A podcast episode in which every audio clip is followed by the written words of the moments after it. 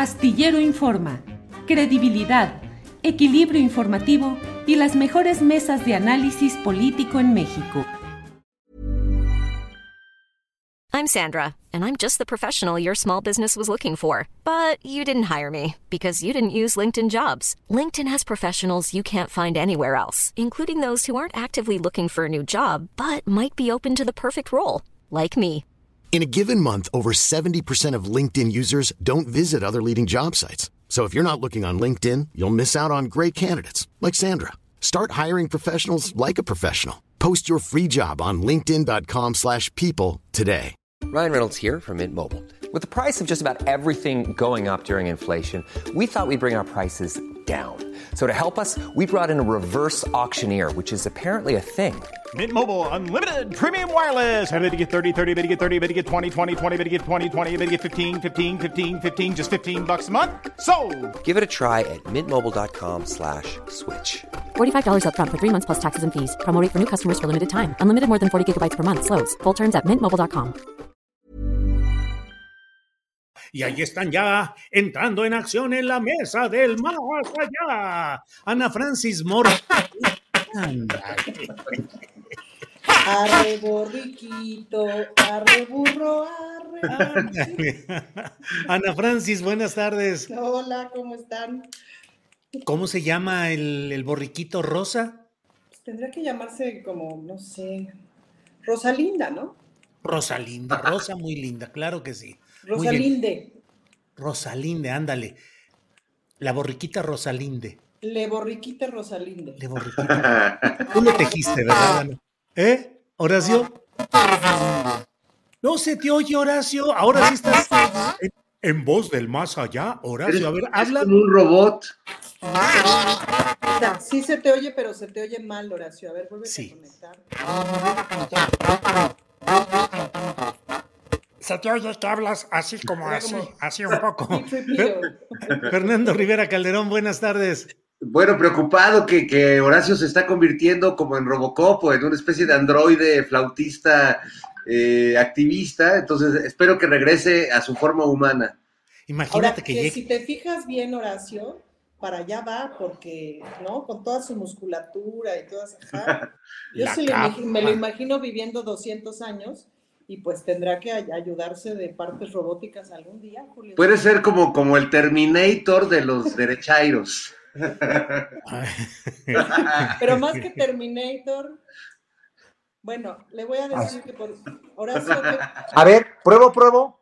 No, no se te escucha. No, sí se te escucha bien. Ah, bueno. es que estabas hablando. diciendo- Oh, Ya estábamos diciendo que ibas a ser el, el Terminator, podría ser el, el, el Maricator. El Maricator, sí, claro.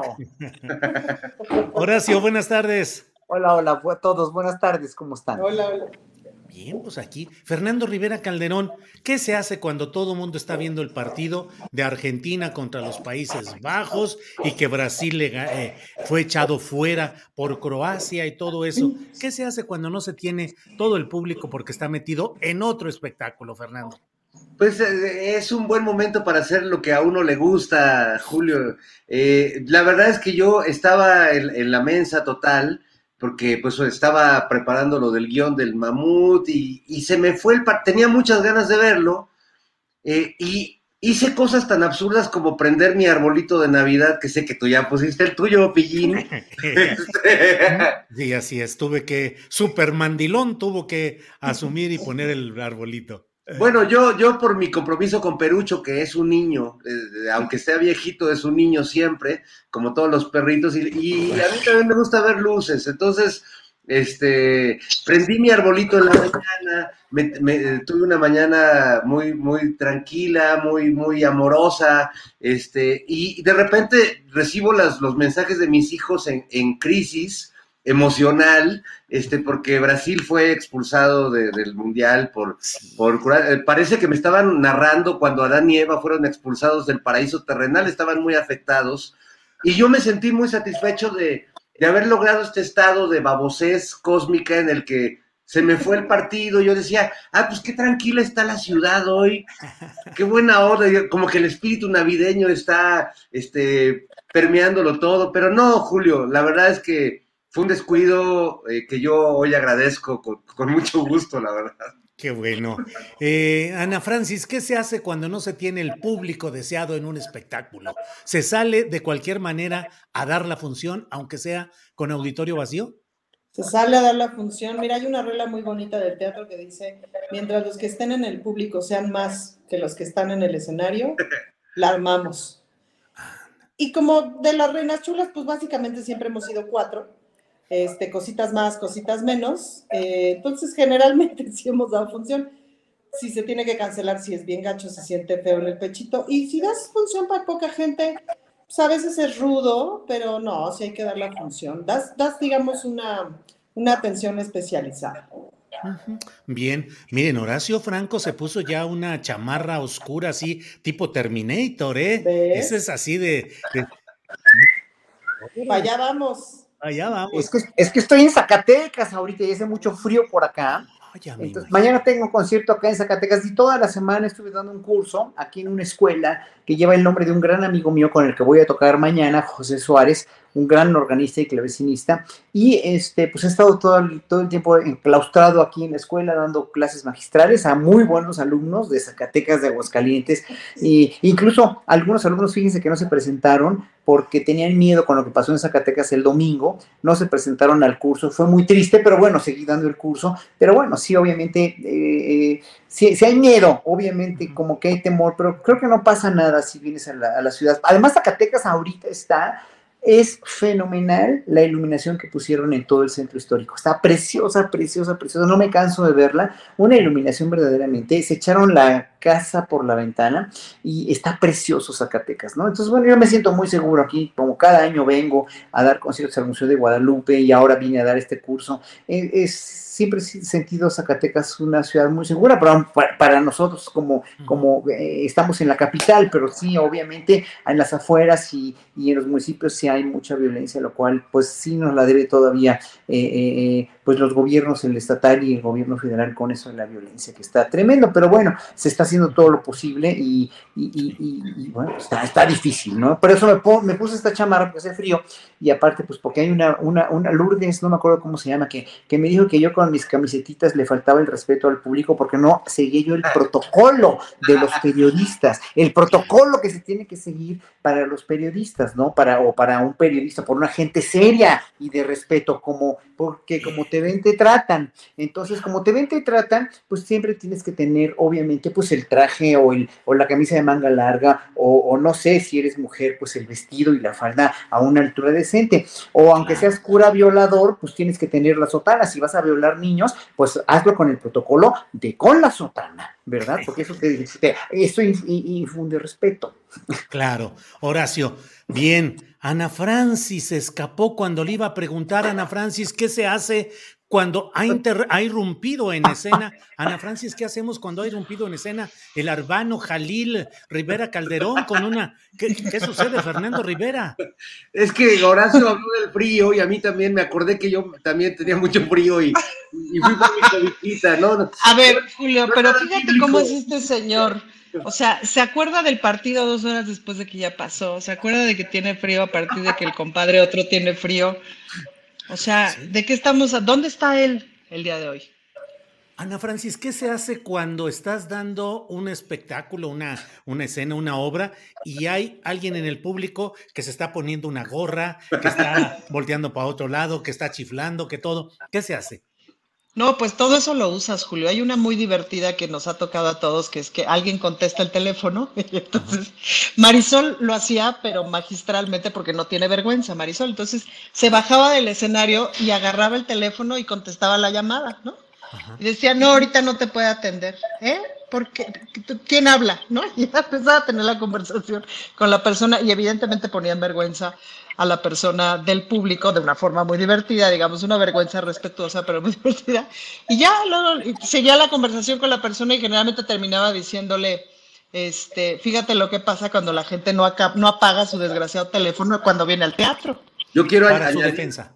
Una nota a pie de página porque hablando ya de la diputada, ya que la estamos balconeando, a, nuestra querida Marisol Gacé, que solía ser cabaretera este, de, tiempo completo, un día en esta dinámica que hacía que le sonaba a alguien el celular que es una grosería, ¿no? En el teatro se le pide a la gente que lo apague, pero nunca falta el necio que lo deja.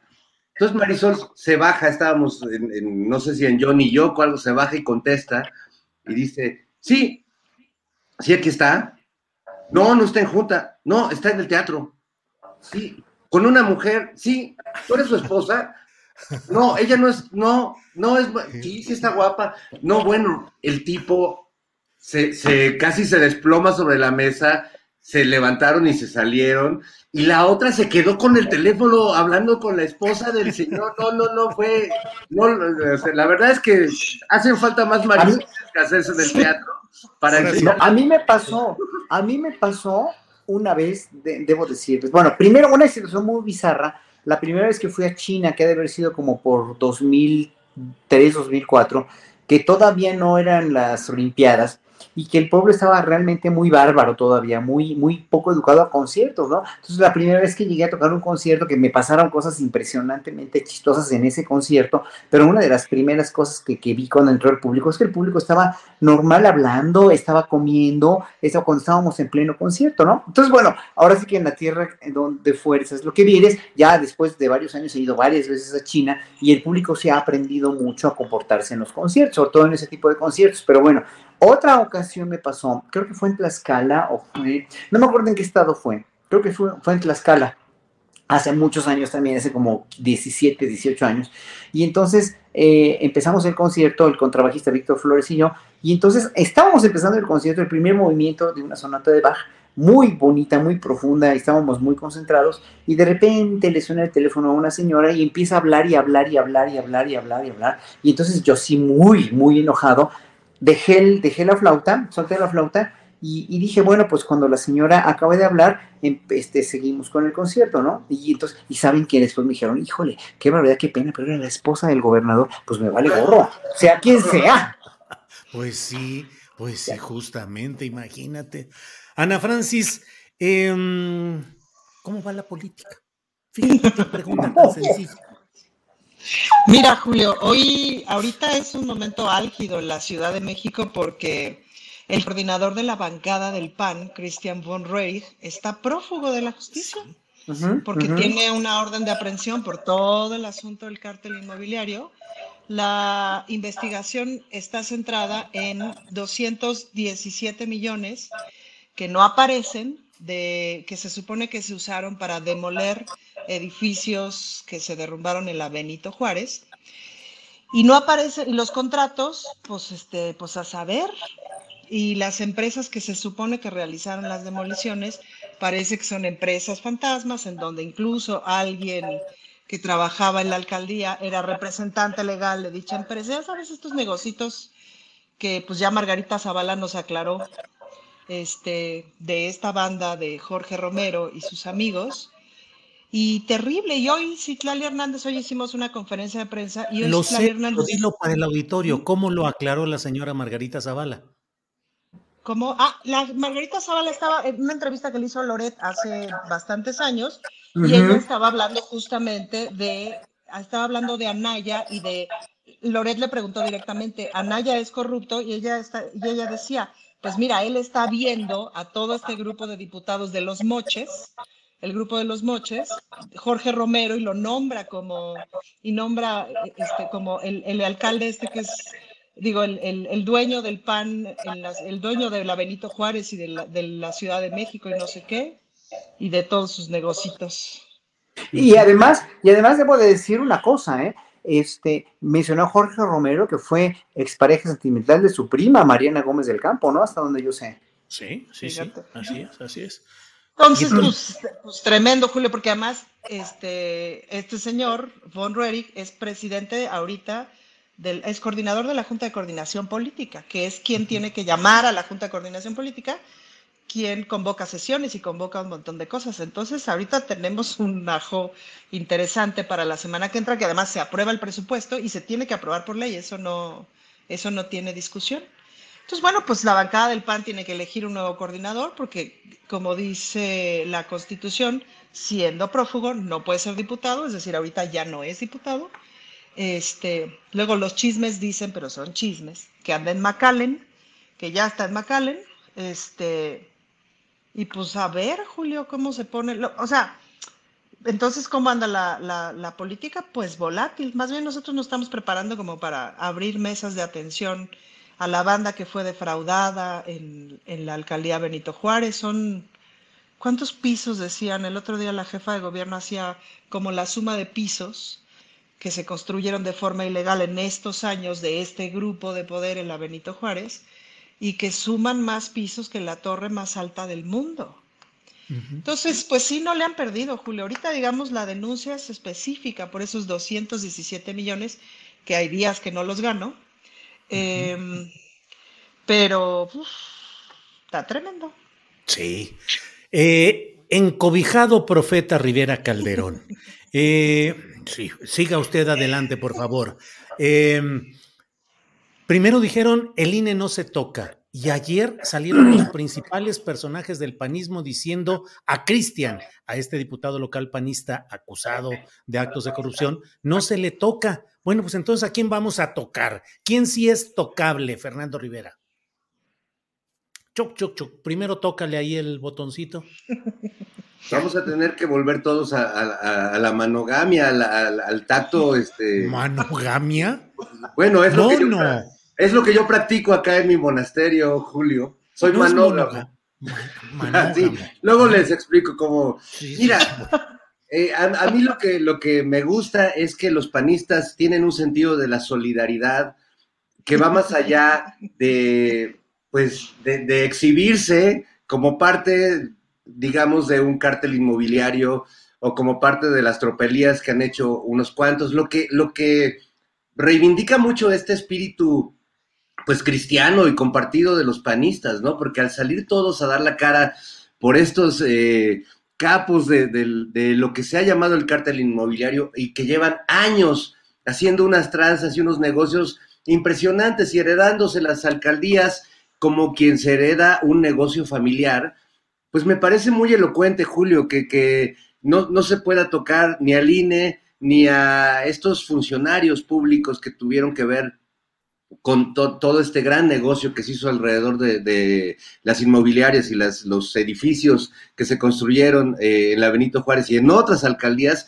pues es muy revelador porque casi, casi es una solidaridad que te, que te autoinculpa y, ninguno tuvo ningún pudor. Eh, escuchaba a, Romero decir, es que todos, todos tenemos este, investigaciones en curso, eh, como si fuera realmente esta versión que tienen ellos de que todo es la malvada Claudia Sheinbaum que quiere, que no quiere a los panistas, ¿no? Pero en realidad, pues eh, en cada acto que hacen, en cada acto público en el que salen juntos, eh, pues creo que solo terminan de autoinculparse más y, debo decir que incluso eh, me voy a permitir citar a los enanitos verdes, hasta Felipe Calderón, borracho y loco, sabe perfectamente qué clase de panistas son estos, eh, estos eh, que hasta él se tuvo que deslindar de ellos. Imagínate qué, qué nivel de tranza se cargan para que, para que hasta Felipe Calderón y Margarita Zavala se deslinden de ellos por corruptos.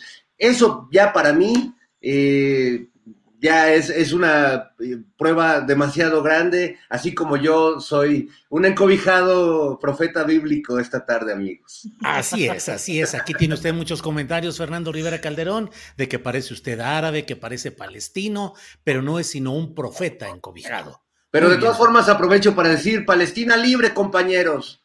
Híjole, por menos que eso nos andan clausurando el canal, ¿verdad, Ana Francis y Horacio? Está bien, adelante, que viva Palestina libre.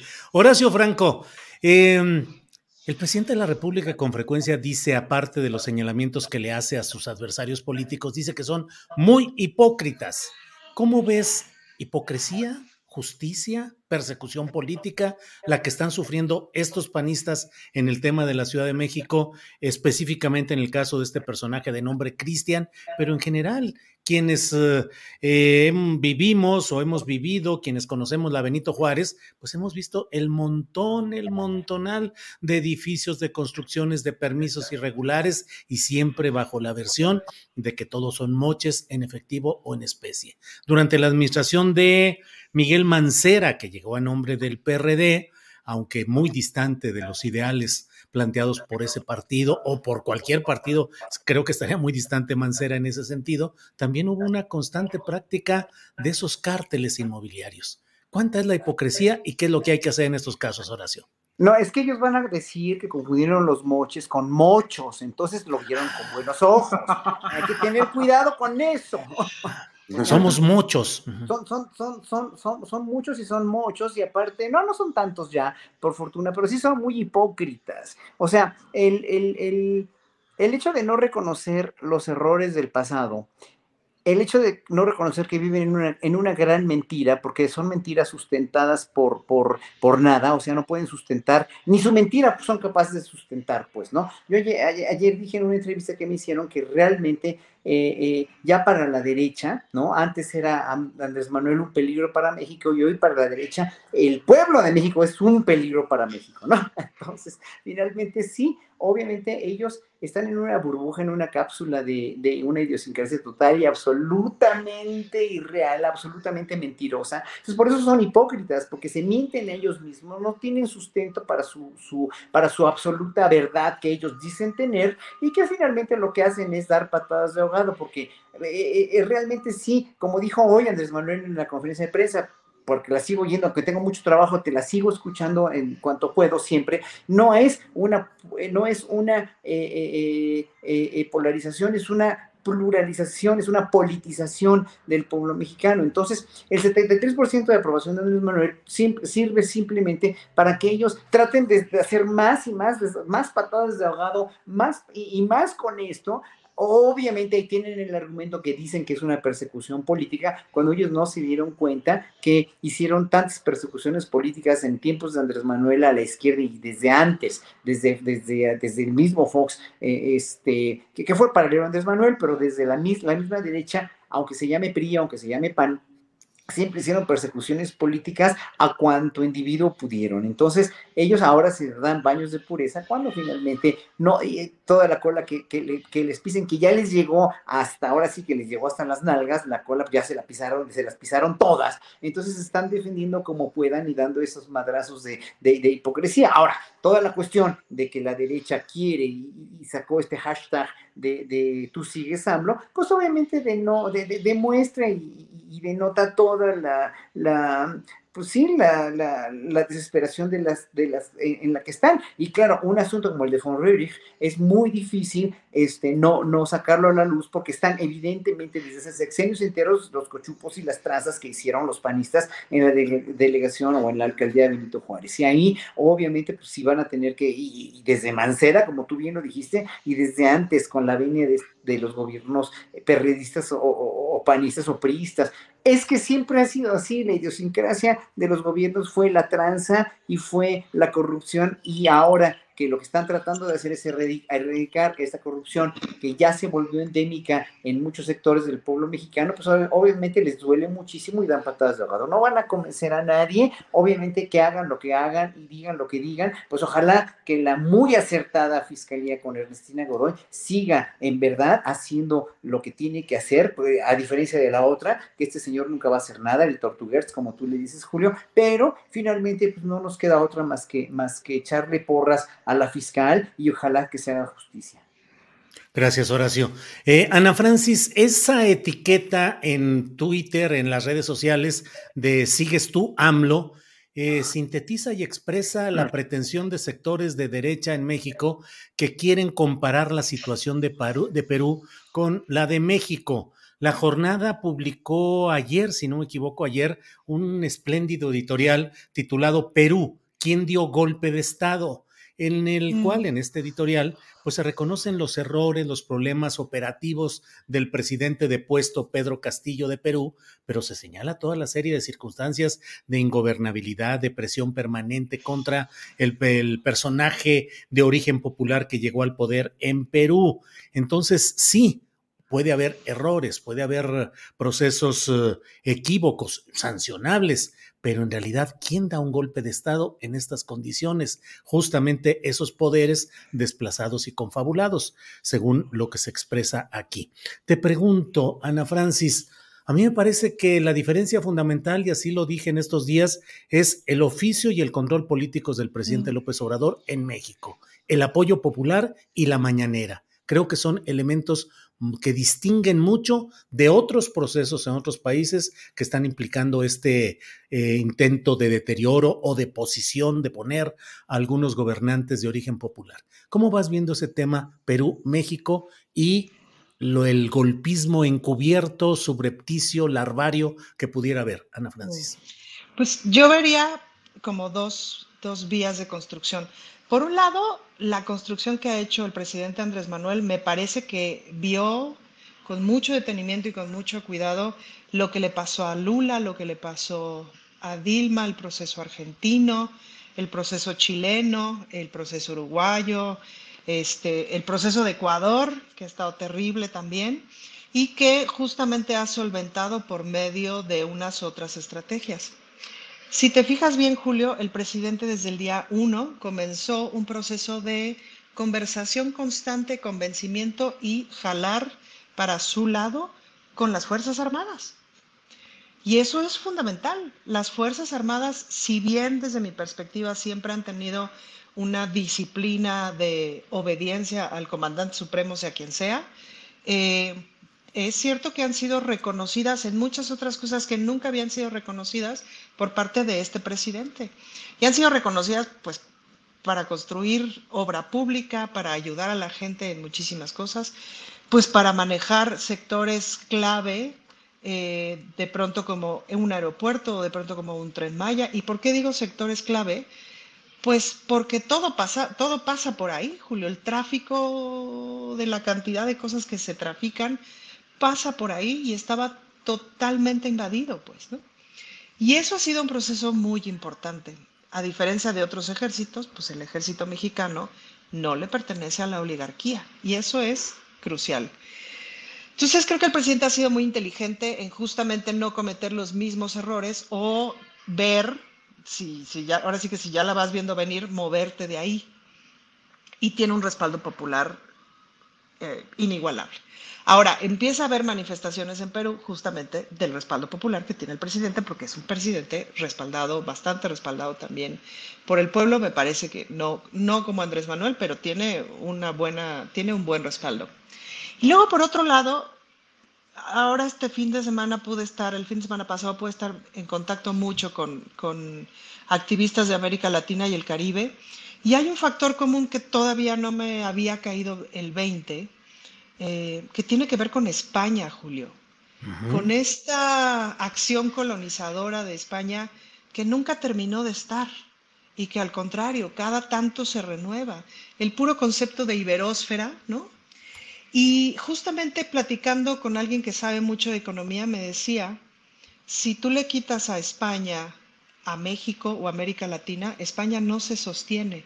Económicamente depende de todo lo que sigue saqueando a este continente. Entonces, me dejó como fría con esa afirmación.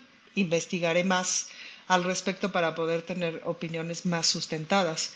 Pero lo cierto es que en términos culturales, ¿no? Y sumando lo que sucedió con la reunión esta de los conservadores que tanto hemos conectado, comentado, y con lo que está pasando con, o sea, el, el, el mismo grupo que es dueño del país, me parece que es dueño del Clarín, etcétera, etcétera, eh, de todo este, esta pata comunicacional narrativa, que yo diría más bien narrativa, que todo el tiempo está colocando narrativas, ¿no?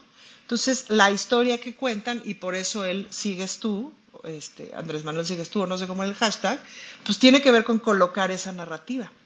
Ahora, allá hay un montón de dinero metido, de bots y de, y de justo para colocar esa narrativa. Y colocar esa narrativa en los medios de comunicación, en las noticias, en las redes sociales y en las series. Es bien importante que le echemos ojo a las series, a las producciones de las cadenas que, que ahora producen la narrativa de ficción que quieren imponer. Entonces, ojo con España, con todas las empresas españolas y sobre todo con esta idea de que hay una clase, ¿me explico? Hay una oligarquía eh, como aspiracional de, que, viene de aspiracional español, españolizada, no sabría yo cómo nombrarlo, que la vemos en México, que por cierto, en la alcaldía Benito Juárez es donde está más presente, eh, o, de, los lugares de las alcaldías donde estaría más presente, quizás Benito Juárez y Miguel Hidalgo, ¿no? Eh, que la vemos en el centro del país, en, en, todo el Bajío, em, y que la vemos en América Latina, pero sin duda, pues, ¿no? Entonces, está Perú, está Argentina, y está todo lo que está colocando España a través de sus empresas extractivistas. Bien, Ana Francis.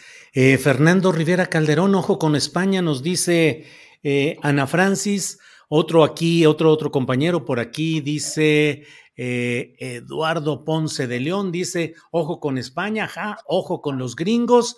Y bueno, fíjate que me hizo reapreciar a los gringos. De hecho, en, un WhatsApp le ponía yo a una amiga, este, ahorita creo que hasta estoy reapreciando a los gringos, porque de pronto me cayeron todos los 20 de todo lo que tienen eh, cierta oligarquía española colocada en todo el continente y es así de, ah, los tienen rodeados, ¿no? Así es, Ana Francis. Fernando, ¿cuánto el poder de empresas españolas, cuántas las complicidades y la corrupción que hubo, sobre todo particularmente de manera subrayada en el gobierno de eh, Enrique Peña Nieto? Y bueno, pues eh, pareciera que también el escenario internacional se está moviendo y fuerte. Y yo no sé, México eh, con mucha eh, exacerbación de ánimos, con mucho choque de opiniones, pero bueno, bien o mal, ahí vamos caminando en medio de mares internacionales muy complicados en los españoles, los gringos, ahora Perú ya, el gobierno de Perú convocó al embajador mexicano Pablo Monroy Conesa para expresarle la extrañeza de las expresiones que han hecho el presidente López Obrador y el canciller Ebrard, que consideran que son injerencistas en asuntos internos de Perú. Total, aguas internacionales movedizas, Fernando. Sí, por supuesto, y me da mucho gusto, más allá de que en algunos casos estas aguas movedizas sean aguas negras, ¿no? Las aguas negras del imperialismo yanqui, como se decía hace muchos años sobre la Coca-Cola, pero que en realidad esos intereses de la derecha siguen siendo muy poderosos y que mueven eh, cosas tan terriblemente como, como ha sucedido en el caso de Perú o como vimos en Argentina con esta, esta sanción legaloide contra la, la gran líder que es Cristina Kirchner. Pero también vemos un poco como ha sucedido en el Mundial, y en ese sentido el Mundial sí me gusta como metáfora un poco de lo que está pasando en el mundo, pues que los grandes favoritos están yendo a su casa antes de tiempo, ¿no? Eh, y que la percepción que tienen de sí mismos, los grandes equipos, hablemos de fútbol un poco, los grandes equipos de fútbol, de pronto no coincide ya con la realidad del momento que estamos viviendo. Y yo esto lo paso del fútbol a la política en el caso de España, porque me ha tocado, por, cosas de la vida, trabajar en empresas que tienen, eh, digamos, la, cabeza o el mando o la, el, poder económico allá. Y he escuchado durante muchos años, décadas diría yo, a muchos eh, españoles, CEOs de algunas empresas, personas supuestamente muy informadas o de grupos empresariales mediáticos muy importantes que en México han hecho muy buenos negocios, y, es muy sorprendente cómo mantienen una visión. Yo, yo cuando parodio a Hernán Cortés en Operación Mamut, me baso mucho en estos eh, CEOs y líderes y empresarios españoles que escucho, que he escuchado recientemente, porque no han modificado su versión de la historia. Y aunque España en este momento no sirve para ponerse de ejemplo de nada, eh, en términos económicos, en términos eh, sociales y, y políticos, o sea, no muchas cosas no les han salido bien. Selling a little or a lot. Shopify helps you do your thing however you cha-ching. Shopify is the global commerce platform that helps you sell at every stage of your business. From the launch your online shop stage to the first real life store stage, all the way to the did we just hit a million orders stage.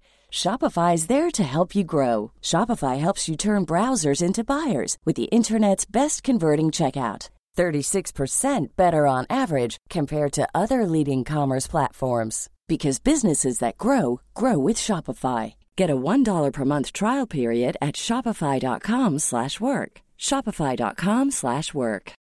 Millions of people have lost weight with personalized plans from Noom, like Evan, who can't stand salads and still lost 50 pounds. Salads, generally, for most people, are the easy button, right? For me, that wasn't an option. I never really was a salad guy. That's just not who I am. But Noom worked for me. Get your personalized plan today at Noom.com. Real Noom user compensated to provide their story. In four weeks, the typical Noom user can expect to lose one to two pounds per week. Individual results may vary. Pues llegan aquí como a, decir, pobres mexicanos, es que ellos no entienden su realidad, pero nosotros sí, y nosotros sabemos hacer negocios con ellos, y nosotros, entonces me, me parece que sufren y, sobre todo sufren en estos últimos años de, este gobierno en el que se han enfrentado una realidad que no coincide en absoluto con la percepción que ellos tienen de nosotros como, como pueblo mexicano, del país como un lugar que, les pertenecía, si ya no como colonia, sí económicamente en muchos sentidos, y que bueno, creo que esos lazos económicos gandallas que se establecieron, pues no hemos terminado de soltarlos. Lo impresionante es que permanezca esta visión colonialista, ¿no? En, el pensamiento empresarial muy moderno de, ciertos empresarios españoles que hacen negocios en México y que no la están pasando muy bien la mayoría en estos tiempos, ¿no? Eh, pero bueno, interesante que se mueva el mundo, interesante que quienes sienten que siempre las van a ganar las pierdan. Y también interesante y preocupante lo que sucede de este lado del continente, eh, yo desde que vi lo que pasó en Brasil, pues me quedó muy claro que puede pasar en cualquier lugar y que si bien el presidente de México tiene la certeza de que aquí no, eh, eso no tiene que ver con que no haya un gran sector de la población que todas las noches tenga sueños húmedos con que aquí sí, ¿no? Y que no midan la, la desgracia para todos que implica un golpe de Estado y sacar un gobierno de la manera como, como sucedió ahora en Perú. Bien, Fernando. Horacio Franco, mucha discusión sobre la reforma electoral. No pasó el plan A, que era el plan grandote que implicaba reformas constitucionales, y ahora está en el procesamiento legislativo el plan B, que bueno, pues eh, tiene aspectos eh, positivos, interesantes, otros debatibles y polémicos, pero se filtró algo que me parece que muestra la persistencia de ese valor de cambio como de mercadeo de los partidos chiquitos que siguen presionando para dar sus votos a cambio de privilegios que creo yo, en mi punto de vista, que no pueden ni deben dejarse pasar. El registro eterno, maniobras para que siempre tengan registro, pase lo que pase, y la disponibilidad de los recursos de manera discrecional. El presidente de la República atajó este asunto luego de que en la mañanera un periodista le hiciera ver toda la serie de hechos que se habían aprobado ya en una primera instancia en la Cámara de Diputados y dijo que en dado caso él enviaría una iniciativa correctiva. Pero ya todo se está expresando la voluntad política de cambio ahí, pero siguen los partidos chiquitos presionando, chantajeando en la mercadotecnia, en el mercadeo para seguir adelante. ¿Qué opinas de eso, Horacio? Mira, son, yo los catalogaría generalizando como rémoras, pero han ayudado a la cuarta transformación, como el PT, obviamente no lo vamos a negar, que sigue siendo un partido de izquierda, el verde, que ni es partido ni es verde, que ha sido rémora de muchos otros, ¿no? Que, que pues es muy cuestionable. El PT, obviamente que ya no existe, digo, el, ¿cómo se llama el otro? El, el PES. El PES, el encuentro. No existe. Pero bueno, todos esos partidos chiquitos, eh, eh, pues van a tener que, que integrarse ya a un partido más grande para que sea una cuestión ya bipartidista y no se pierdan tantos recursos en partidos chiquitos, ¿no? Bipartidista o hasta tripartidista, pero de tres partidos grandes o de dos partidos grandes, ¿no? En ese sentido. Eh, podría quedarse PRI, PAN, Morena, obviamente, ¿no? Cada que, bueno, y lo, que queda del PRI y lo que se va a desintegrar el PAN, porque el PAN va a una desintegración ya tremenda. Los panistas sensibles y, de veras realistas van a dejar las filas del PAN, pero el problema es que tiene que haber una fuerza de oposición congruente, ¿no? Eh, PRI-PAN o PRI-PAN, el PRD, pues ya también no queda nada de ese pobre partido, además están, están más más, este, están más desprestigiados todavía que el PAN y que el PRI, porque el PAN y el PRI siempre los consideramos haber sido unos rateros, unos manipuladores de la verdad, unos este, represores y eso. Y el PRD pues nació con otros ideales, claro, al quedarse los chuchos, al quedarse la, esta corriente con el PRD y haberse adueñado de un partido que ya no tiene nada que ver con los ideales originales de, un partido de izquierda, pues sí, obviamente ya, este, bueno, y luego Movimiento Ciudadano, que es otra fuerza también muy mezclada y, muy convenenciera igual, ¿no? Con, ninguno tiene, ninguno de ellos tiene un líder, ninguno de ellos tiene alguien que finalmente se, pueda hacer presentar como una oposición congruente, como una oposición con argumentos, como alguien que está en desacuerdo, pero no desacredita, pero no insulta, pero no, no miente, ¿no? O sea, el hecho de los panistas de decir que este es un gobierno represor, o sea, por favor, es que no se dieron cuenta cómo estaban con Calderón o con Fox, ¿no? Y entonces, los partidos chiquitos para mí ya no tienen ninguna razón de ser, excepto el PT. Bueno, si el PT, si yo fuera, yo, yo no creo en los partidos y no pertenezco a ninguno, pero si yo fuera el PT, obviamente me agrupaba hacia Morena y ya, o sea, sea un partido más grande de izquierda, y si el, si el Partido Verde tiene congruencia, tiene pantalones, y de veras no está mintiendo y no nos está engañando nada más para hacer una rémora pegada al que tiene el poder, como siempre lo ha sido, pues obviamente cambia sus ideales que no los van a cambiar nunca y se define, ¿no? Eh, eh, y luego, pues el PRD, obviamente, para mí es, es, el más cínico de todos, el más, el más incongruente por esa decepción tan grande de haber sido nacido como un partido de izquierda y hoy es un partido de derecha anodino, además, y, con, un, con un líder como este señor Jesús Zambrano, que en verdad es, es, una, es una realmente una organización política y se enoja de todo y tiene, no tiene argumentos tampoco, ¿no? No tienen argumentos, ese es el problema, ¿no? Entonces, yo para mí lo de los partidos, y qué bueno que enmendó hoy el secretario de Gobernación en la mañanera esto de que se va a revisar, porque esto no es lo que propuso el presidente. Claro, ahí, ahí hubo también un madruguetito de los partidos chiquitos que no quieren dejar de existir y no quieren dejar, no quieren soltar, ¿no? El problema de, de no querer soltar es que si no quieres soltar porque no te conviene, porque finalmente este, no te, no, no, no, vas a perder privilegios y prebendas económicas y todo, pero lo que último que te importa, como creo que lo último que le importa al Partido Verde, por ejemplo, o al Verde es el país, y es el bienestar del país y es la procedencia política de un movimiento de transformación que sí tiene mucha validez en este país, que ya 73% lo aprobamos, pues entonces estás total y absolutamente perdido, ¿no? No te queda nada más que dar patadas de ahogado, dar estos madruguetes, pero obviamente, pues aquí sí hay, yo creo que sí hay un futuro muy promisorio cuando los partidos sí se definan y se unan en donde deben de estar y se hagan partidos más grandes entonces, pero con congruencia y con, con eficacia política de ser oposición o de ser partido en el poder. Y esto que se está haciendo, sí, pues a mí no me, no me convenció nada. Dices, bueno, pues el periodista tenía razón y, obviamente, claro, eh, eh, te tenían que sacarlo, o sea, y da mucha más confiabilidad al presidente y al secretario de gobernación cuando lo sacan en la mañanera y cuando no ocultan nada, ¿no? La vida pública tiene que ser más pública y eso nos dio, a mí me dio mucha confianza y ojalá que los partidos recapaciten. Ya para mí, obviamente, y el, y el, este, el PT, pues no tendrían ningún futuro si están por esos, por esa, este, por esta cuestión de, de, los votos y de todo lo que se, se va a modificar otra vez. Pero bueno, obviamente es el signo de los partidos, ¿no? Bien, bien, Horacio.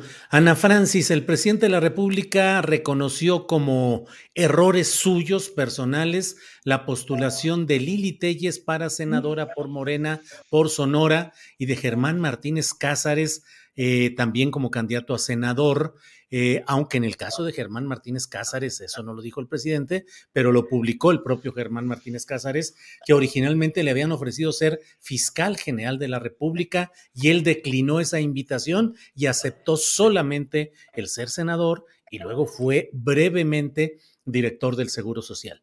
La pregunta o el planteamiento, Ana Francis, ¿qué tanto en aras de lo pragmático se tiene que recurrir a este tipo de postulaciones y qué tanto vale en su momento el llamado a votar parejo por todos los candidatos de un partido sin analizar uno por uno cada caso?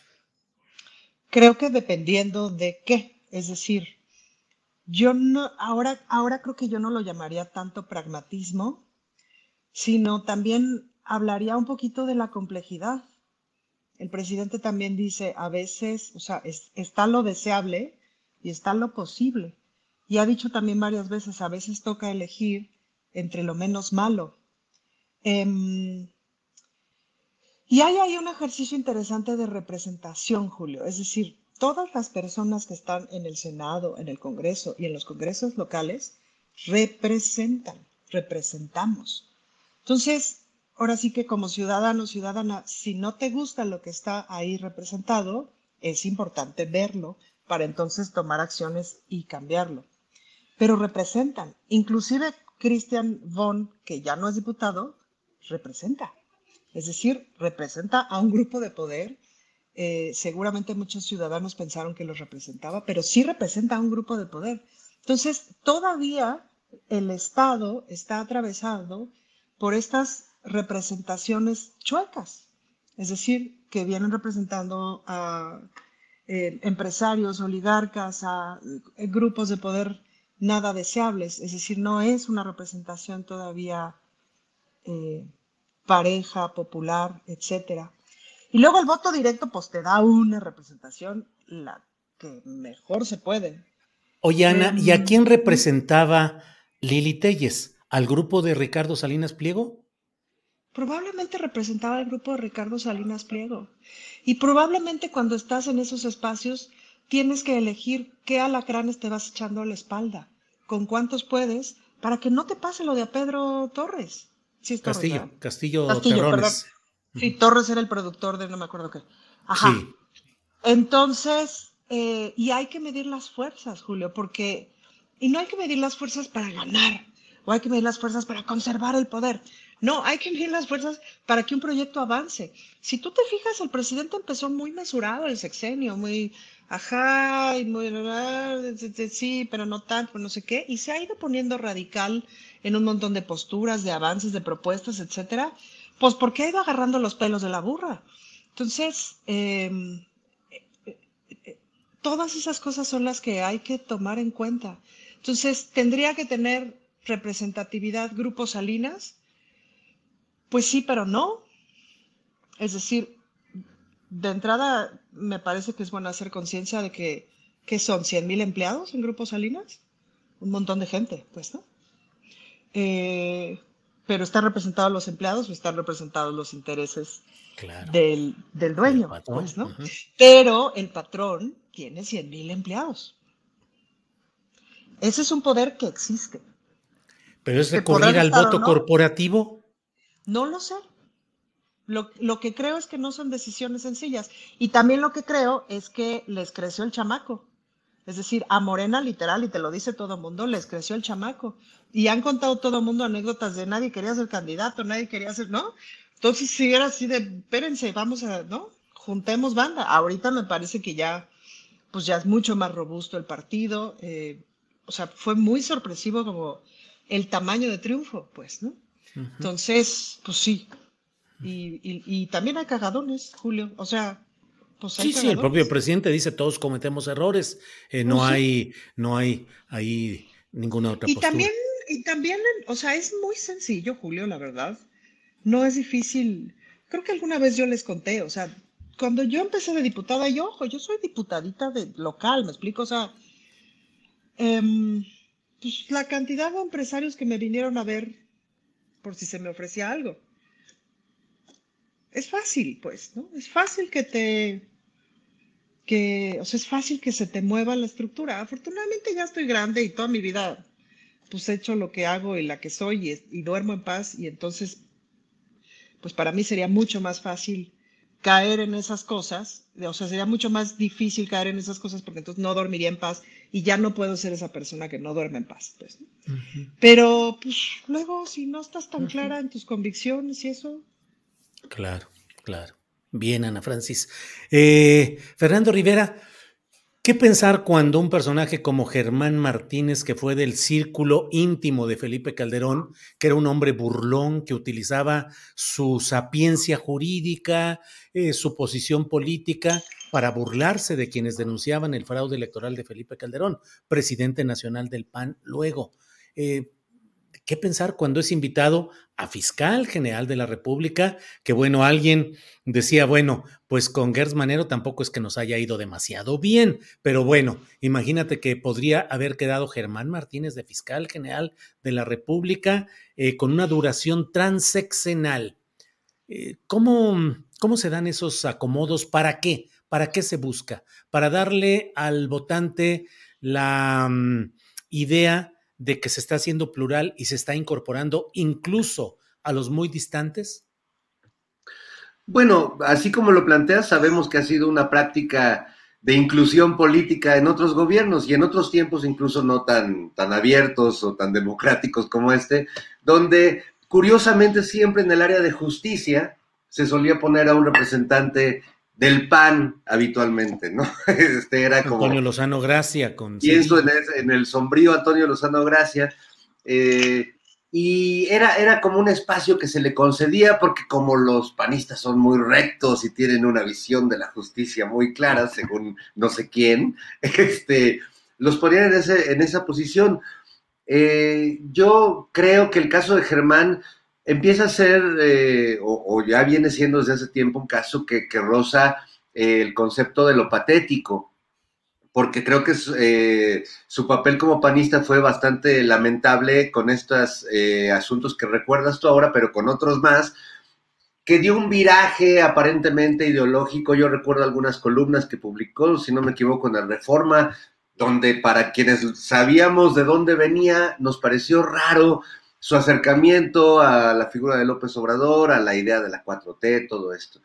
Pero ya su desempeño a la, hora de que ya estuvo ahí, eh, este dato del fiscal, pues no lo, no lo teníamos claro hasta ahora, pero bueno, ya su desempeño en el, en el Seguro Social y luego esta salida, y luego este convertirse en el eh, protocantinfla sin gracia de, del Congreso en el que se sube y realmente si decimos que Margarita Zavala cantinflea, pues llega Germán y le dice, quítate que ahí te voy, porque es realmente eh, muy, muy eh, ridículo a la hora de expresar sus conceptos, donde pues agarra de todo para justificar un discurso, pues que ya, ya no tiene de dónde agarrarse, ¿no? Creo que ha traicionado todas las, las, las causas que ha apoyado. Y yo tengo una referencia además de él. Eh, un poco más directa y un poco triste porque durante el periodo que fue director del Seguro Social, solía ir yo con, mis hijos a un restaurante en Coyoacán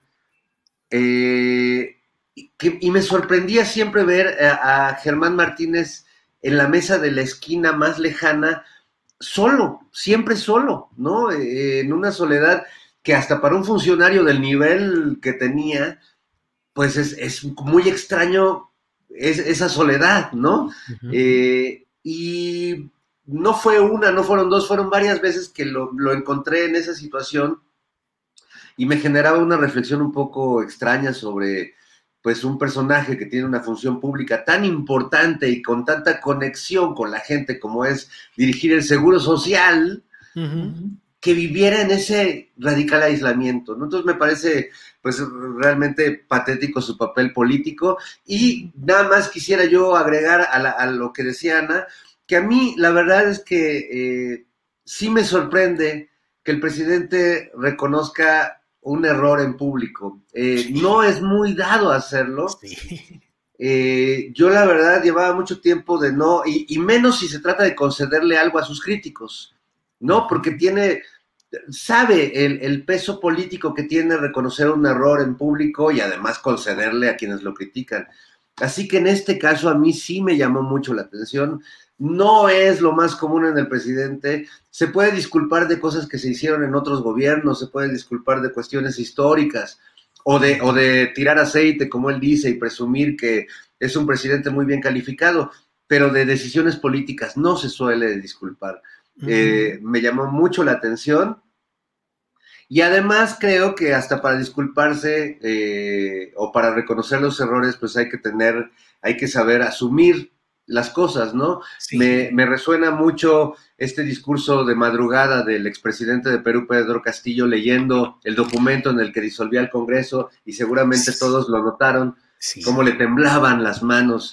Y para mí esa señal fue la señal contundente de su caída, porque esas señales son muy poderosas y creo que nuestro presidente es el más consciente de, esos signos, de esas señales políticas que, que, pueden hacer caer a un gobierno incluso, ¿no? Fernando, gracias. Horacio, Franco, nos quedan tres minutitos antes de, despedir Canal 22 para un postrecito. Tres minutitos, Horacio. Bueno, resumo rápidamente eh, lo que quiero decir. Eh, eh, primero que nada, lo del presidente del Perú comparado con Andrés Manuel, Andrés Manuel es como un atlas que está sosteniendo así con los dos brazos totalmente eh, eh, y, no deja caer en realidad a México por esa gobernabilidad que tiene gracias a no nada más su popularidad, no nada más a que despectivamente, como dice la derecha, nos hace pendejos a todos los que creemos en él, sino porque en verdad está haciendo cosas muy, pero muy provechosas para este país, para llevarlo a una transformación. Entonces, eh, hay algo que no, que, quiero agregar a lo que dijo Ana Francis, que es el colmillo político y toda la carrera de tantos años tan largos que Andrés Manuel se propició a él mismo y a su entorno, por todos los pueblos que visitó, por todo lo que gobernó como jefe de gobierno en la Ciudad de México, por todas las presidencias perdidas o robadas eh, eh, en los exenios anteriores. Por todo eso, hacen a Andrés Manuel como un titán de la política finalmente y es indestructible en ese sentido como Pedro Castillo. Pedro Castillo le faltaba muchísimo colmillo, le faltaba muchísima, de veras muchísima eh, experiencia en la política y, se descuidó de todos los flancos y ese fue el, gran problema. Quería también hablar un poco que me pidió el público que habláramos sobre la corrupción del fútbol. Bueno, yo como no soy futbolero ni nunca en mi vida he visto un partido ni me interesa nada, pero sí me interesó mucho lo que, lo que Amir Ibrahim expone hoy y precisamente estamos viendo que hasta la voz de la grabación que pues, se parece al del Gober Precioso con Kamel Nasif, me acuerdo la voz igual, a la, esa, esa, esa, este, e, e, e, esas voces, no, no, no el tono de voz, sino el tono prepotente y grosero y despectivo de, voz de esta gente a la cual se le debe dinero o a la cual se le hace un favor político o lo que sea. Me recordó también a los, los videos, de, digo, los audios de Alito que sacó la de Sensores, que estemos de acuerdo o no, que los hayan sacado o como los hayan hecho, finalmente demuestra una, un, desprecio, un desprecio enorme, también como Lorenzo Córdoba los indígenas, un desprecio enorme a al mundo, pues, ¿no? Y esa prepotencia de, la, de, esta gente se nota en su tono de hablar y es horrible como, como en verdad, y qué es lo más horrible del fútbol en México, como todos los talentos mexicanos, y eso pasa en la música, pasa en la ópera, pasa en el teatro, pasa en el cine, talentos tan maravillosos que desde hace decenios, desde hace más, incluso siglos, se pudieron haber aprovechado para hacer en México un país potencia mundial en deporte, potencia mundial en, música, potencia mundial en todo lo que, lo que fuera, lo, lo, que no fuera así tan, tan, tan demasiado apoyado por el gobierno, como fue el muralismo en tiempos de Rivera, por ejemplo, no, pero todo lo que, lo que, lo que en verdad han dejado de apoyar por esa corrupción y por esa, ese ideal único que existe, que es el poder que da el dinero y el dinero que da el poder, finalmente verdaderamente nos deja boquiabiertos que pasa también en todas las áreas, en todas las áreas de deportes, artes y hasta las ciencias, donde finalmente somos víctimas de nosotros mismos y de haber dejado que nos mal gobernaran, que nos mal administraran y que nos en verdad nos hicieran cachito como país, nos hicieran pedazos como país. Muy triste. Con eso quiero concluir y pues ese es mi concierto. Bueno, mi concierto, los invito mañana el concierto aquí en Zacatecas, que no, no puse el póster, no mandé por falta de tiempo de que tantas clases he tenido que dar, pero es mañana a las 12 aquí en la Escuela José Suárez. Está en mi Facebook está en mi Twitter, lo pueden, lo pueden tutear y la entrada es libre. Muy bien, muy bien. Horacio, gracias. Estamos en el tiempo exacto. Dos más dos que estamos aquí para el canal 22. Adiós, canal 22. Gracias. Bueno, pues seguimos. Perdón, Horacio, pero luego están esos tiempos. Ana Francis Moore, postrecito. Postrecito, Julio. Yo quiero agradecer mucho a Daniel Robles porque siempre nos pone a pensar en cosas que no pensaríamos. Y me acordé de una vez que asistí a un curso alrededor de, reflexionar sobre los derechos sexuales y como las fronteras de la sexualidad. Mi feminismo siempre ha sido muy desde el cuerpo. Y fue en, en Brighton University. Y justo de las cosas que por primera vez me pusieron a pensar ahí era en el ejercicio de la sexualidad de las personas discapacitadas. Y hablaban justamente de este concepto de la asistencia sexual. me acuerdo que yo me quedé así de, ¿qué? Ah, pues claro, pues, ¿no? Y hablaban justamente, te ponían ejemplos de ciertos lugares, seguramente en, este, en Holanda o, o, con los escandinavos, en donde ya existía esta profesión similar al trabajo sexual o paralela al trabajo sexual o como una de las patitas del trabajo sexual, de asistencia sexual para personas con discapacidad que la necesitaran. Y me pareció como, lo que realmente me pareció importante de entender eso es que entendamos que la sexualidad en las personas existe desde que venimos al mundo hasta que nos morimos, en todas las personas, en todas nuestras versiones. Y que de repente quitar, quitarle a una persona esa parte, decidir colectivamente que esa persona no tiene sexualidad, pues es una falta tremenda a sus derechos. Así que creo que voy a analizar una propuesta de ley en la Ciudad de México. Bueno, de entrada me voy a enterar si no existe, sobre, pues sí, la asistencia sexual como un derecho en la salud. Voy a ver cómo, ¿no? Em, pero es interesante pensar en esas cosas y pensar cómo podemos transitar la vida con una convicción total de inclusión y, cierro con este ejemplo. Una vez en, en, en Katmandú, en un congreso que fuimos las Reinas Chulas a dar función con la banda de las Recodas, y la tercera parte de la población del congreso eran personas discapacitadas, ese era uno de los temas. Eh, feminismo, trabajo sexual y discapacidad y sus intersecciones. Y entonces estábamos haciendo el show, este, como, ¿no? Porque siempre que llegas a un lugar dices a ver qué ajustes tiene que tener el show, y además en inglés, lo cual nos costaba trabajo. Y entonces había una parte de improvisación en donde todo mundo se tenía que poner a bailar y etcétera. Y entonces dijimos, ah, claro, no podemos decir, todo el mundo póngase de pie, levante las manos. O sea, porque no manches, no todo el mundo puede ponerse de pie, no todo el mundo puede levantar las manos, no todo el mundo tiene manos, pues, ¿no? Entonces, ¿cómo hacemos para proponer el baile de forma incluyente. Entonces, Marisol, otra vez, fíjate que bien he estado hablando hoy de Marisol, lo dijo muy bien, como de todo mundo a mover lo que pueda mover, si lo que puedes mover es la pestaña, la ceja, el codo, no sé qué, a moverlo y vamos a bailar. Y entonces justo se dio, la banda se sintió bien incluida y se dio el baile, ¿no? Y estábamos bailando todas las personas con los cuerpos que teníamos, pues, ¿no? Fue, creo que, de los mejores momentos de, de mi vida en el escenario, pero la convicción de la inclusión sí implica como abrir la cabeza. Pues qué buena noticia que estés dispuesta a presentar una iniciativa en este tema que eh, ha enviado Daniel Robles con una gran valentía y una decisión y una gran visión. Gracias, Ana Francis. Fernando Rivera, para cerrar, postrecito final de finales. Bueno, nada más, ahorita que escuché a Ana Francis este, con eh, esta, esta cosa de poner a bailar a personas con discapacidad y darse cuenta que quizás no eh, había que adecuar esa petición. Me acordé eh, de, hace muchos años que yo fui a tocar con un grupo que tenía que se llamaba El Cuerpo de Cristina a Santa Marta Catitla, cuando no era una cárcel de mujeres, sino todavía era la cárcel donde iban más bien los que ya tenían una condena grande, ¿no? No era el reclusorio norte o donde iban los chavos, los, de primer ingreso, sino ya estaban ahí.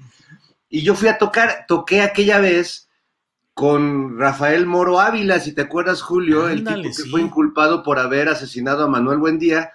No nos consta, no, no, no queda la certeza si él lo hizo. Él decía que no, lo dijo todo el tiempo, pero que le habían dicho que él, que él se pusiera y tenía un grupo dentro de Santa Marta. Y yo me acuerdo que estaba tocando ahí y el público estaba muy prendido y dije, qué chingón tener un público cautivo. y unos se rieron Cagadón, cagadón, Sí, sí, pues bueno, ya, ni modo. Este, es como llegar al funeral de tu abuelita y decir, estoy muerto, ¿no? Sí, sí, sí.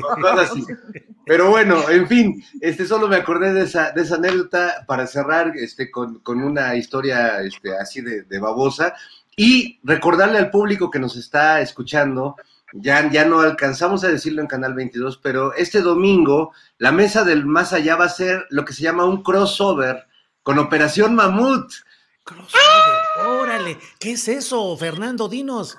Pues es, es como este, una, una mezcla impúdica entre dos proyectos mediáticos muy simpáticos. Entonces, eh, y además eh, va, a va, a ser una especie de pastorela porque parece que la dipuchula Ana Francis va a ir como la Virgen, Horacio va a ser como, como un diablo antinavideño, eh, don Julio Hernández va a ser como el Espíritu Santo porque se va a conectar desde el más allá. Así y, es, hermano. Y yo voy a ser San José porque ya doy, ya doy la edad y, este, ya, y el, el personaje. casting, ya das el casting. Bueno, bueno, pues excelente. Entonces, este domingo eh, será cuando se transmita este crossover, que es el término elegante que usa Fernando Rivera para hablar de un apareamiento conceptual entre dos proyectos. Muy bien. Oye, Julio, ¿te fijas, ¿te fijas que Fernando Rivera Calderón reconoce sus errores como el presidente? ¿O el presidente reconoce sus errores como Fernando Rivera Calderón? Sí, sí, así es. ¿Qué se le hace? Bien, Bueno, pues. nada más sí. como nota a pie de página decir que voy a ser San José, porque acuérdate, Julio, que en los cuadros, eh, en, en toda esta obra pictórica medieval, eh, empezaron a envejecer a San José, Porque la gente mal pensada que era, ya sabes cómo es la gente, decía, pues es que si San José se ve de la misma edad de María, entonces podría ser que el niño no sea del Espíritu Santo, sino de José. Entonces el arte medieval se encargó de envejecer a José para que realmente no hubiera posibilidad de que el viejito pudiera embarazar a la Virgen María y entonces sí, todo el crédito sea de, de ese señor que, pues ya saben que se metía donde se le daba la gana y hacía lo que, lo que quería. Alabado sea el Señor.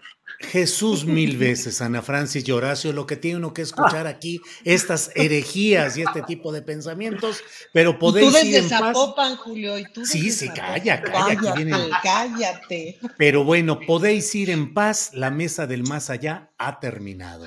Gracias, Horacio, gracias, Ana. Gracias, a Fernando. todos. abrazo a Hasta todos. pronto. Adiós. Adiós.